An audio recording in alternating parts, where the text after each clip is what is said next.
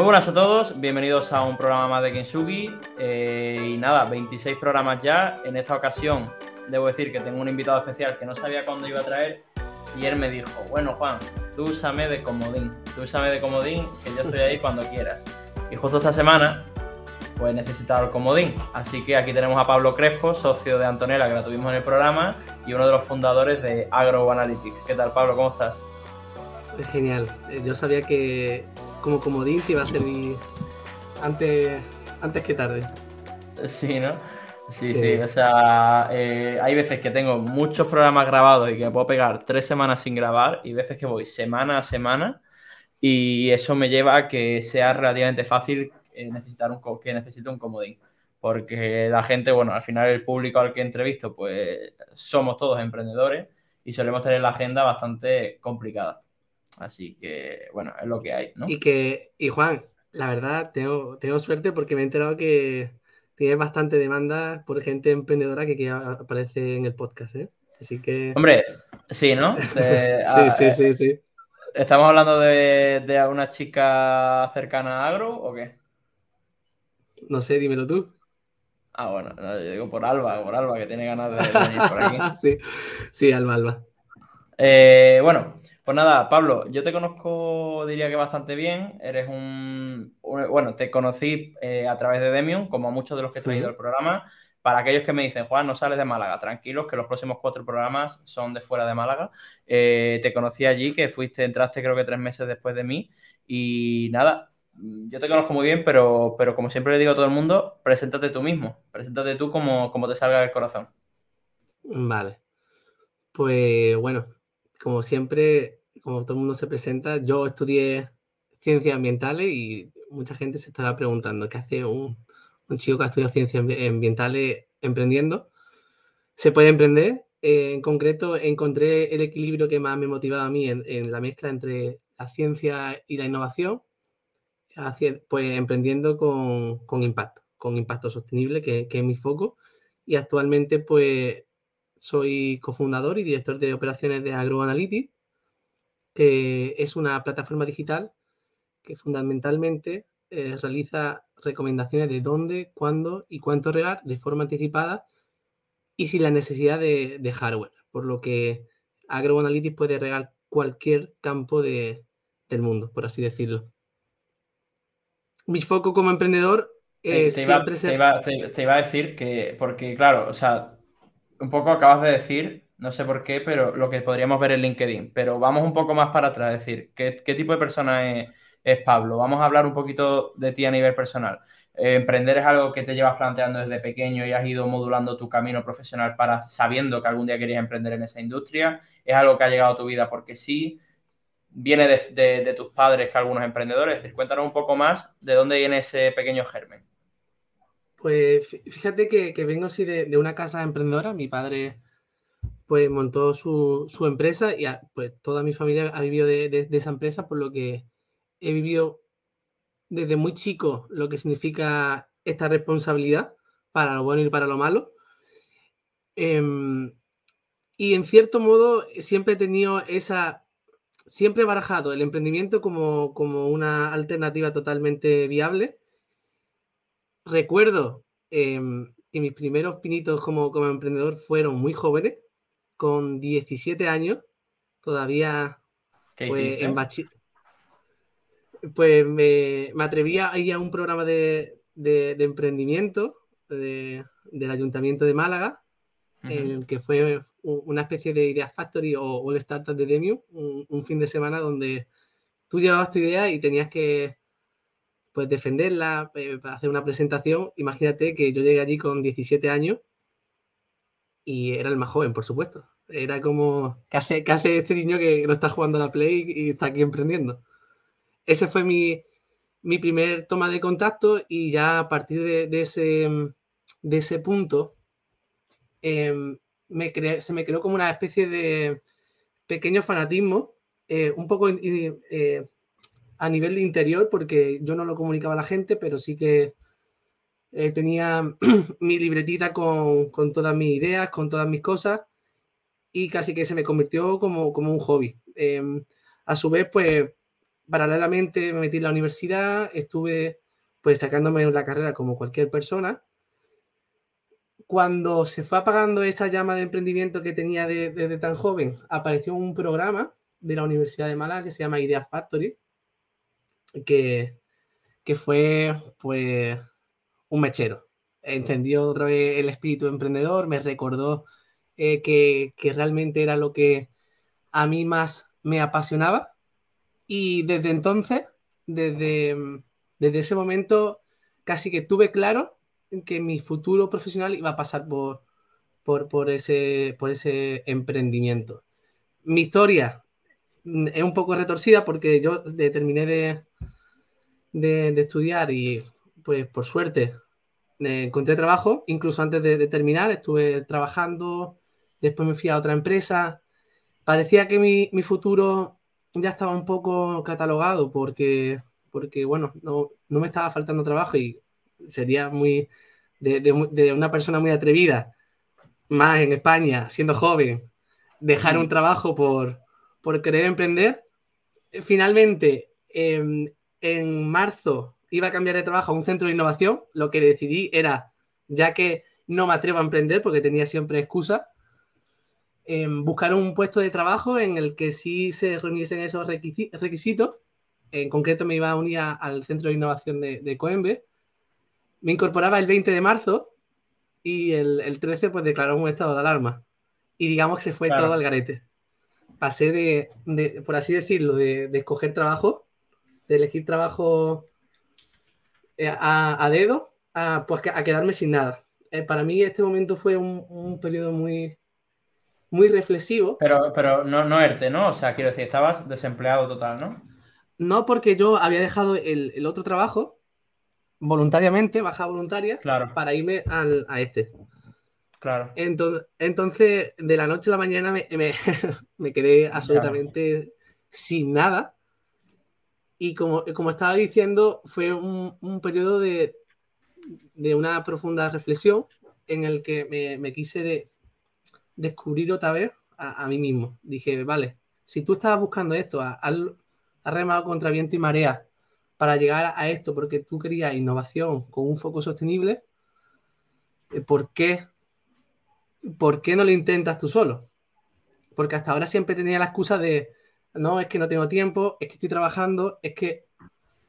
Entonces ahí ya me quedé sin excusas. Era yo con, contra mí mismo. Y pues durante los meses de, en los que estuve encerrado, pues hice lo único que se podía hacer, eh, que era intentar... Reflexionar, eh, ¿no? No, intenté, aparte de reflexionar mucho, intenté emprender a, a través de, de Internet.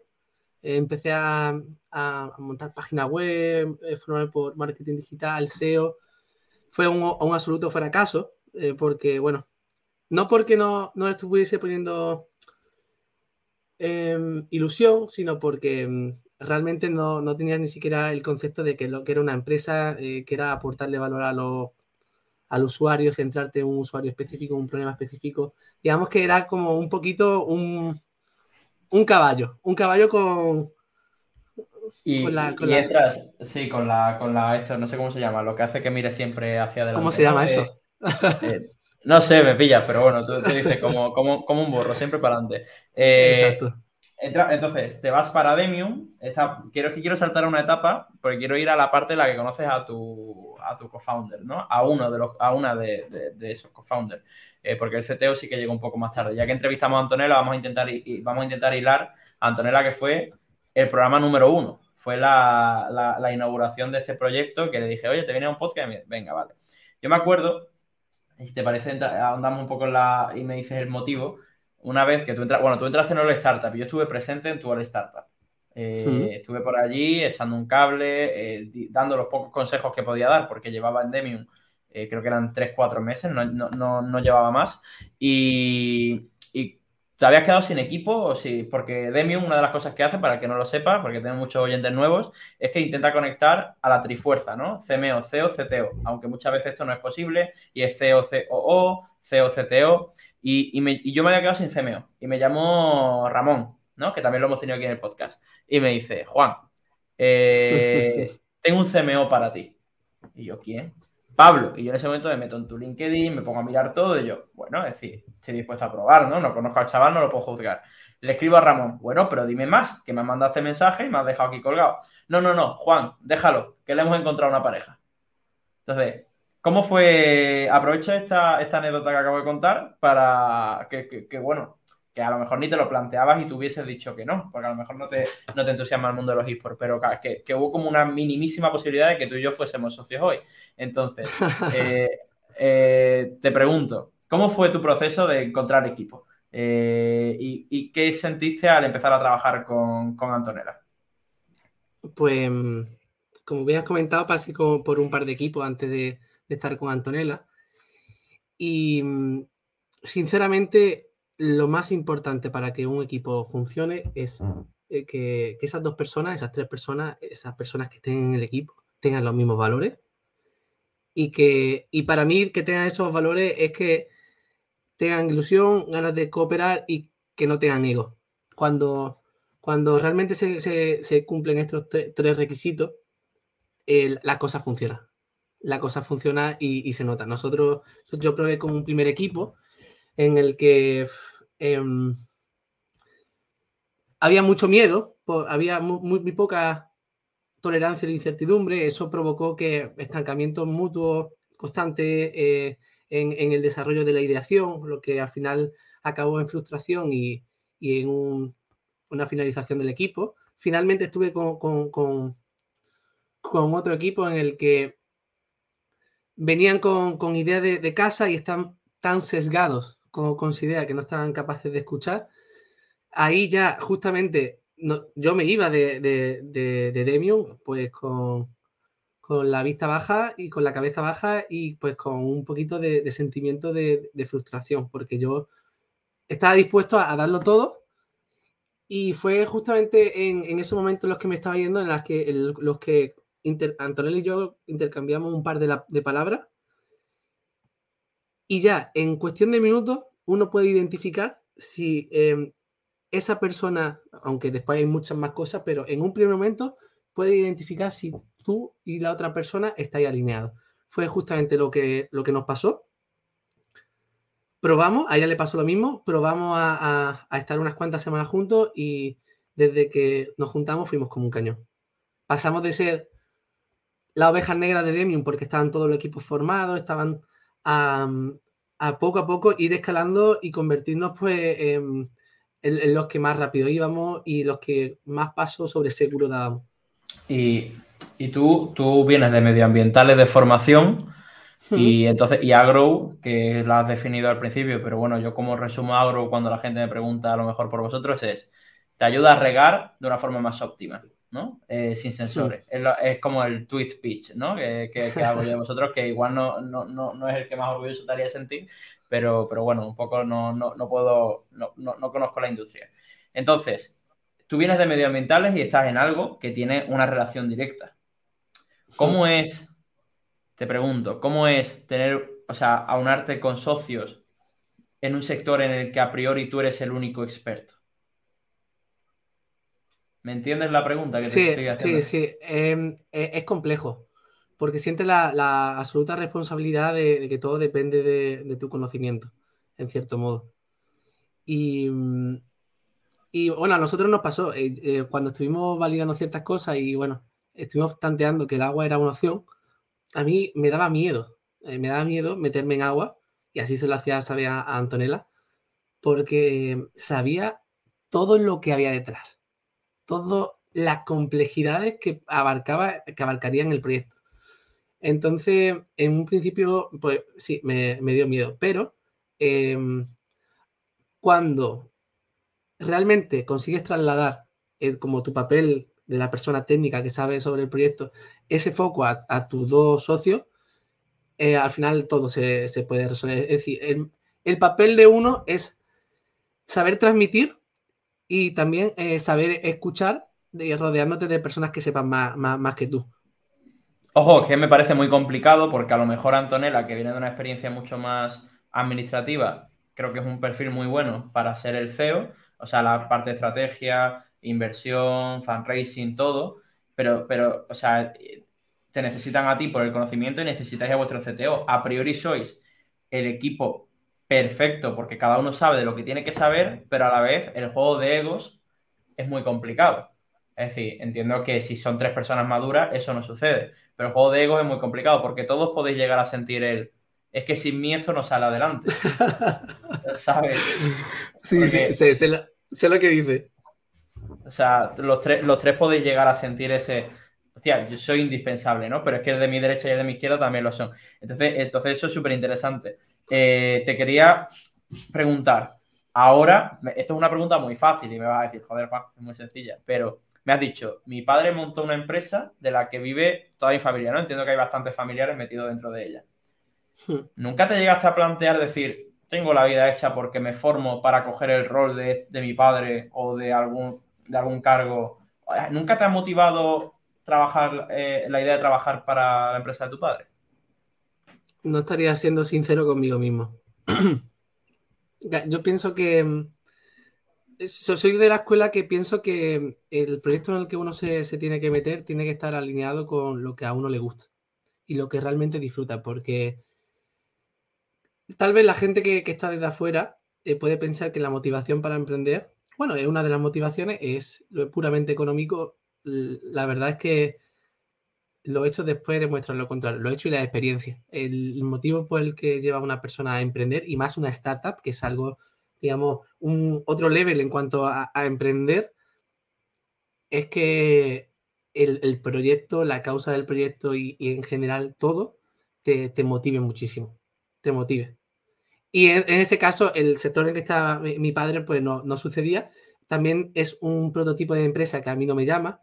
Son proyectos de consultoría, asesoramiento, digamos, es típica empresa pyme en el que pues no me sentí identificado. Es, decir, en cierto modo, yo soy emprendedor porque me, siento identificado con el, mundo startup. Dentro de unos cuantos años, si Agru deja de ser una startup, pues ya veremos, Juan, ya te contaré cómo pues me nada, Tendrás, que salir y volver, y volver de cero. O sea, hay gente, yo creo que, sí que es verdad que he conocido a alguno que, de hecho, eh, todavía no he tenido oportunidad de traer a ninguno de ellos concretamente al programa, eh, pero he conocido a alguno que yo creo que se ha vuelto adicto a las primeras fases, a las que menos cobras eh, monetariamente, pero emocionalmente en las que más. Eh, hay gente que yo creo que es totalmente adicta a idear, hacer el pitch, MVP y fundraising.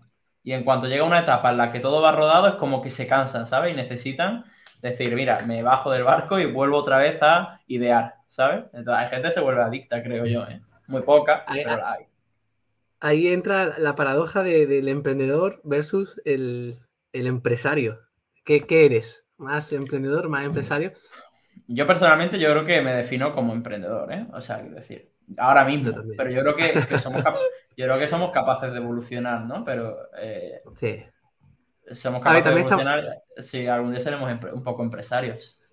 Sí, estamos cegados también por las circunstancias en las que estamos. Cada momento de la vida tiene una etapa, pero yo ahora mismo me, me identifico y quiero seguir siendo emprendedor. Me mola mucho ser emprendedor.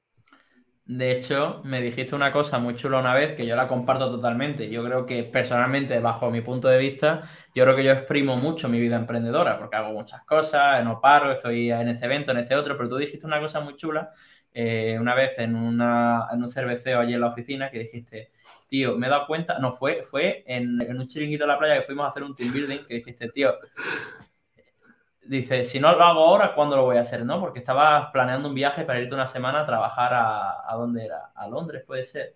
Sí, sí. A Londres. Y ahora, bueno, ahora mismo mientras grabamos, no, pero ahora estás pasando unos meses en Valencia. Entonces, está, yo creo que estás aprovechando mucho tu vida emprendedora. Y además lo estás diciendo y, te está, y estás sonriendo, te está saliendo la sonrisa tonta. Eh, entonces, ¿qué me dirías que... No te voy a preguntar por tu mejor momento, ¿eh? Porque eso va después, pero ¿qué dirías que es lo que más estás disfrutando de esta etapa de emprender? El crecimiento personal. El, para mí, ¿Y qué, entiendes, ¿y, qué entiendes, ¿Y qué entiendes por crecimiento personal? O sea, es que eso, ¿qué es crecimiento personal para ti? Para mí es retarme todos los días y saber y tener la actitud que puedo conseguir esos retos. Eh, es algo que, es muy personal, eh, pero está, está muy, muy relacionado pues, con la seguridad, la confianza y, el foco que, eres capaz de, hacer lo que te propone. A mí eso me parece alucinante. Cuando, cuando me toca hablar de agro, cuando me toca explicar el, proyecto y la gente escucho el, feedback, lo que le parece, lo, alucinante que, le, suena a la gente, a mí eso me, engrandece. Me, engrandece porque te hace la, la pregunta interna de, ¿estás creando algo? Que aportando valor al mundo. Pero eso, e, eso, ese, ese aportar valor al mundo está lleno de retos y, pequeños obstáculos del día a día en el que ahora uno es más consciente. Tal vez antes de. Esto no significa que cuando no emprenda no tiene esos obstáculos, pero cuando está, está tan focus, ya va siendo pues, eh, consciente de, todos esos obstáculos que uno se va encontrando el día a día y lo ves como justamente obstáculos y no barreras. Donde, donde personas ven barreras, yo creo que el emprendedor ve obstáculos. Sí, claro, el obstáculo lo puedes saltar. Muchas veces la barrera no.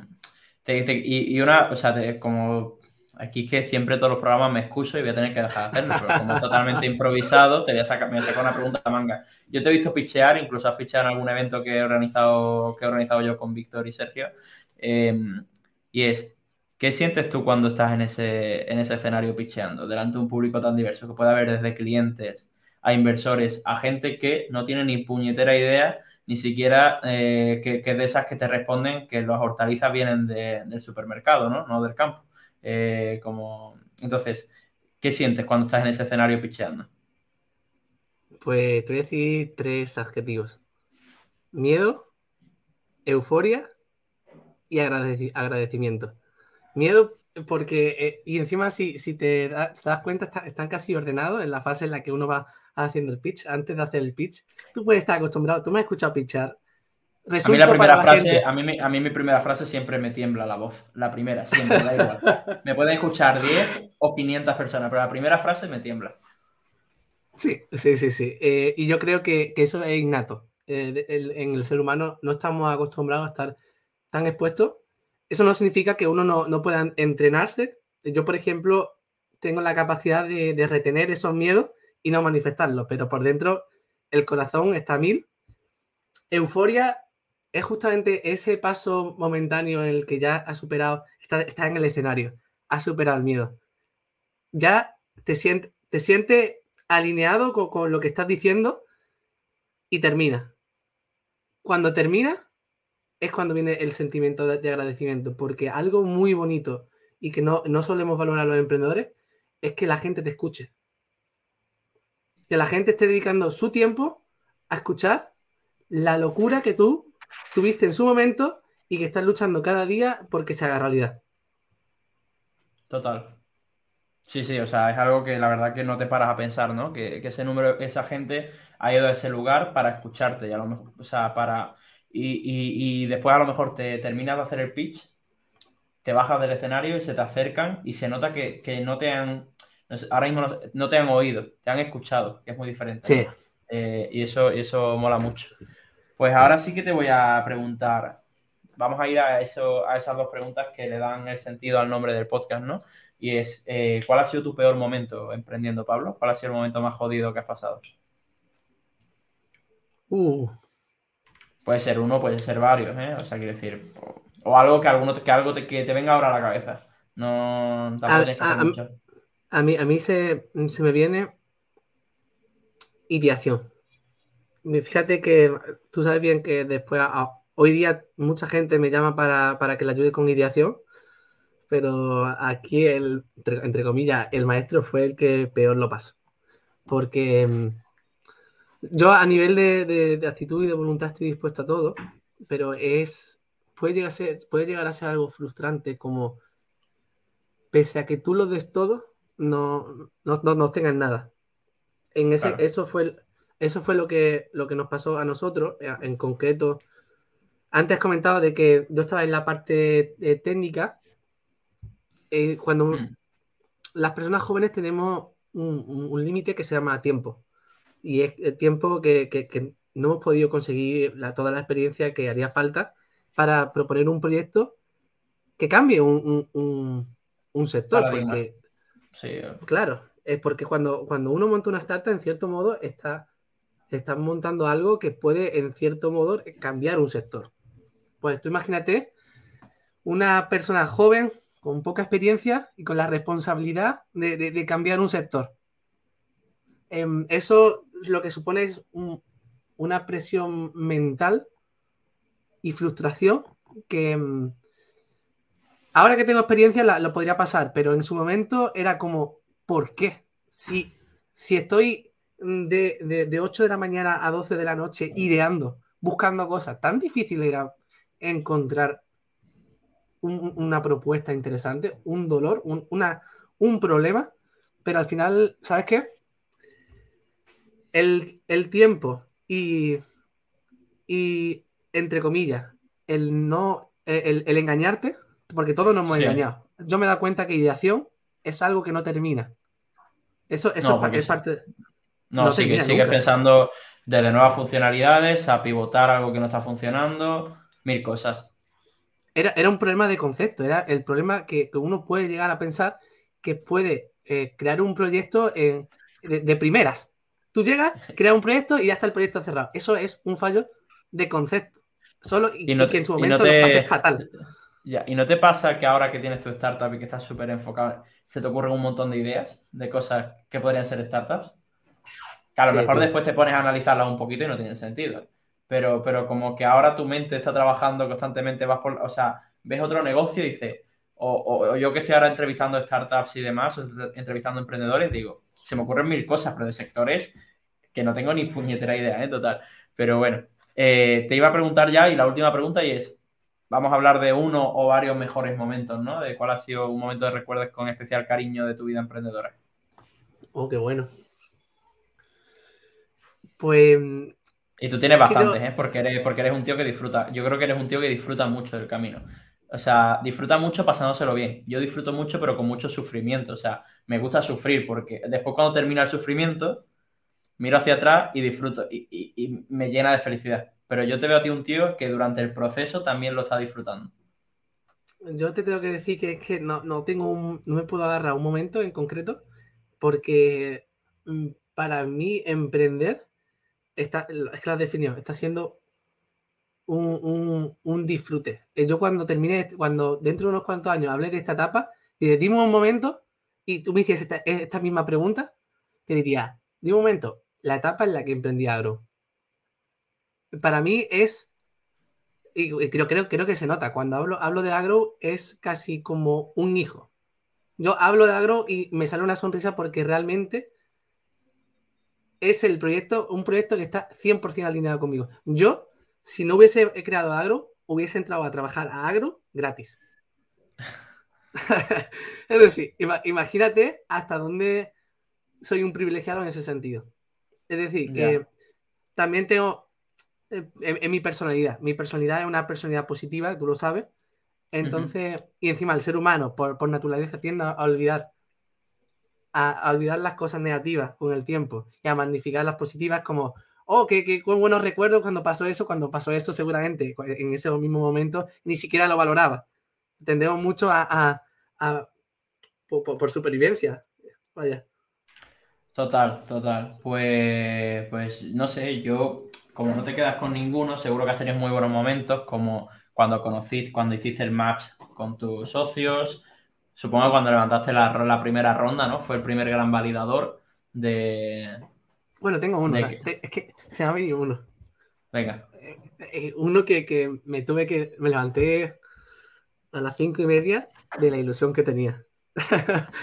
que, que, fue, bueno, en un proyecto que nosotros hemos estado, uno de tenemos muchos proyectos pilotos, cuando empezamos un proyecto piloto, pues se nos otorga una, una pequeña parte de la finca en la que contrastamos una, una, eh, en una parte regamos con agro y la otra pues yo riego tradicional. Y mm, a nosotros se nos actualizan las imágenes de satélite cada cinco días. Es decir, que cada cinco días sabemos cómo está la finca. Em, en una etapa ya avanzada del cultivo sabía que la siguiente imagen iba a manifestar muy bien eh, cómo estábamos regando.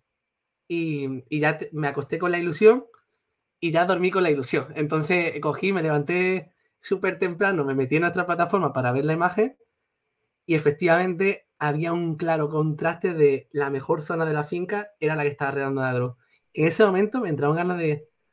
Bueno, me empecé a dar bote y yo digo, joder, qué felicidad.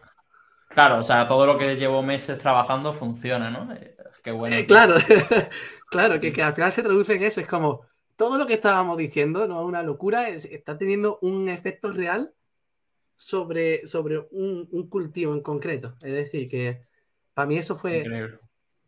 También cuando ganamos cuando ganamos el, el, premio de, eh, de e Food, de las mejores soluciones contra la escasez de, de agua de, Europa, em, fue fascinante porque estábamos jugando contra, estábamos compitiendo contra grandes players, eh, proyectos que estaban mucho más avanzados que nosotros y fue algo que ni siquiera nos esperábamos. Fue alucinante. Estábamos ahí. Antonio estaba ¿Te das cuenta? O sea, en cuando, en cuando te has puesto a pensar un poquito, ya te han salido dos en un momento. Te dejo, si te, si te dejo, te pegas una hora porque porque, claro, o sea, todas esas cosas llenan un montón.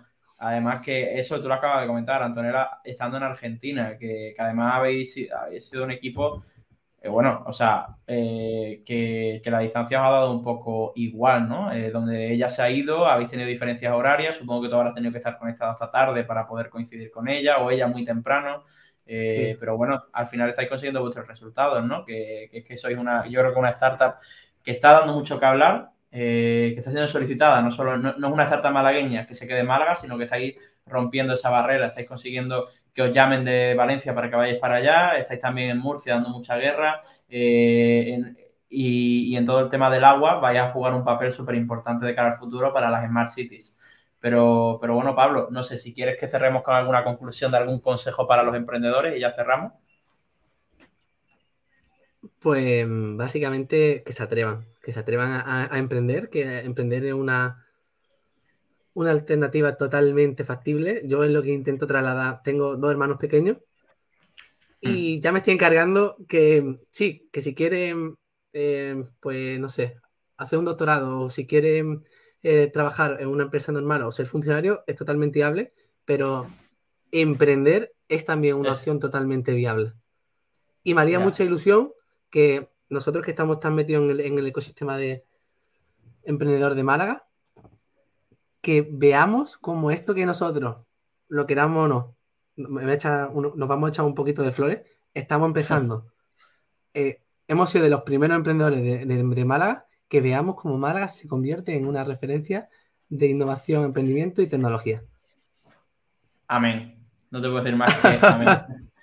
Y nada, pues Pablo, lo vamos a dejar aquí porque incluso nos estamos pasando un poco el tiempo estipulado. Eh, muchísimas gracias por venir al programa, muchísimas gracias por ser el comodín, pero no por eso eh, es una entrevista que valga menos. De hecho, me, ha, encantado. Y, nada, y decir que en los próximos programas vamos a tener, eh, para, te lo digo a ti, mira, te lo voy a decir aquí, en los próximos programas vamos a tener okay. Health Tech, vamos a tener criptomonedas, vamos a tener exchanges de criptomonedas y vamos a tener una fintech. O sea, tenemos cuatro startups de Deep Tech bastante potentes. Así que eh, se viene un marzo barra abril bastante potente en Kisugi y ahí vamos a intentar seguir trayendo a gente nacional para, que nos cuente su historia. Y a ti muchísimas gracias por venir, tío. De verdad te lo agradezco de corazón. Muchísimas gracias, Juan, a ti por, por esta oportunidad, por esta iniciativa que está haciendo mucho bien y por ser también un referente en Málaga y en emprendimiento. Y por supuesto en el, en, el gaming, que eh, yo eres la persona que más conozco, que, que, conozco, que más sabe de, este sector, ¿eh? Tan fácilmente. Bueno, eso que no lo hace mucha gente. Yo lo único que hago es como, tú, pasármelo bien. Y pasándomelo bien resulta que, que ha, ha, cuadrado emprender. Así que nada, Pablo, aquí lo dejamos y un fuerte abrazo a todos y nos vemos la semana que viene. Chao, chao. Hasta